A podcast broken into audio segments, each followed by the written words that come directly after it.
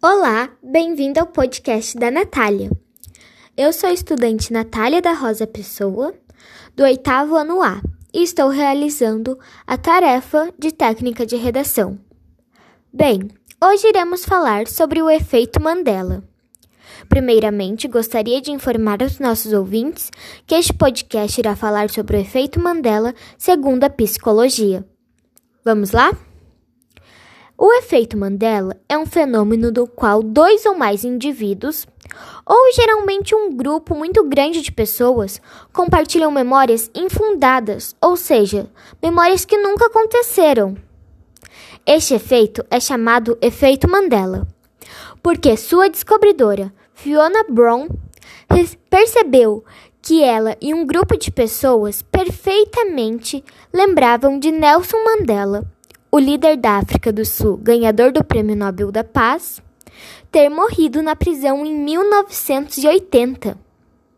A realidade é bastante impressionante, já que Nelson Mandela foi libertado em 1994 e nomeado presidente da República da África do Sul alguns anos depois, falecendo em, mil, em 2013.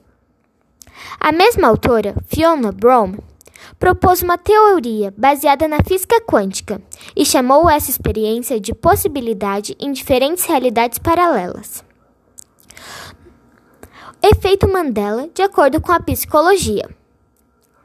Primeiro, devemos deixar claro que a memória é uma habilidade cognitiva que ocorre no cérebro e, portanto, tem uma grande componente subjetivo. Em outras palavras, a geração de memória não está na experiência em si, mas no processamento psicológico da experiência, o que é surpreendente. Podemos ter memórias que nunca foram realidades. Para os psicólogos, o efeito Mandela é exatamente isso.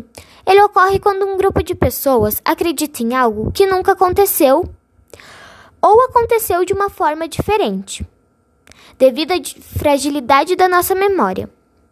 Ela pode sofrer distorções devido a diversos fatores, entre ela, como eu já disse, fragilidade da nossa memória. A seguir, mostraremos alguns casos reais do efeito Mandela, que são realmente curiosos.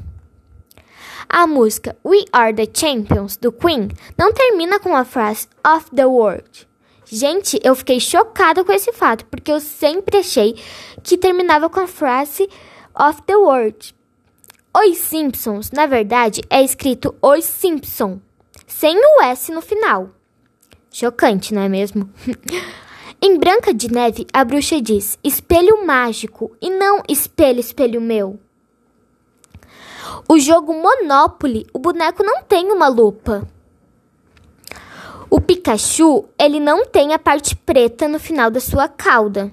Na verdade, sua cauda é toda amarela. Vamos para mais um? O Pensador. Onde a mão famosa da escultura de August Rodin repousa? Seria na testa ou no queixo? O que vocês acham?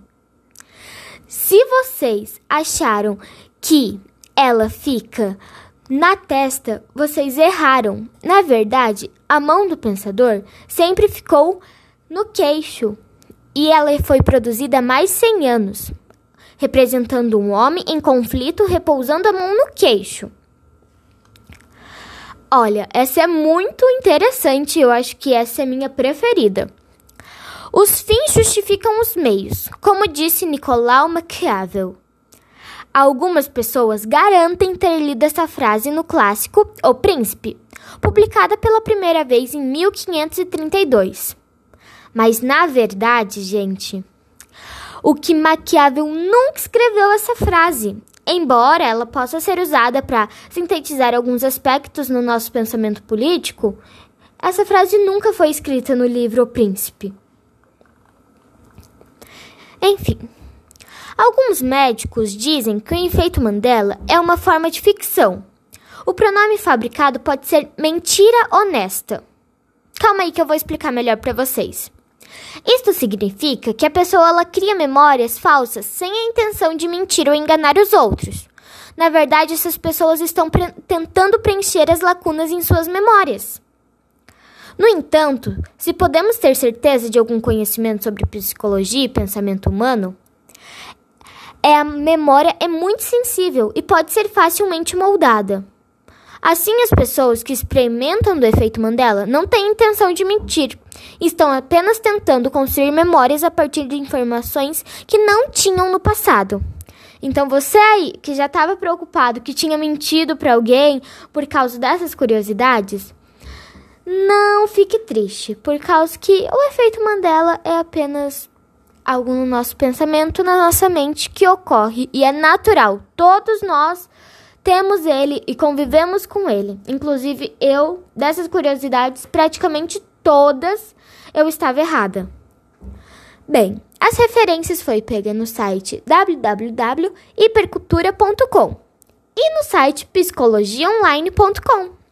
Espero que tenham gostado e boa noite!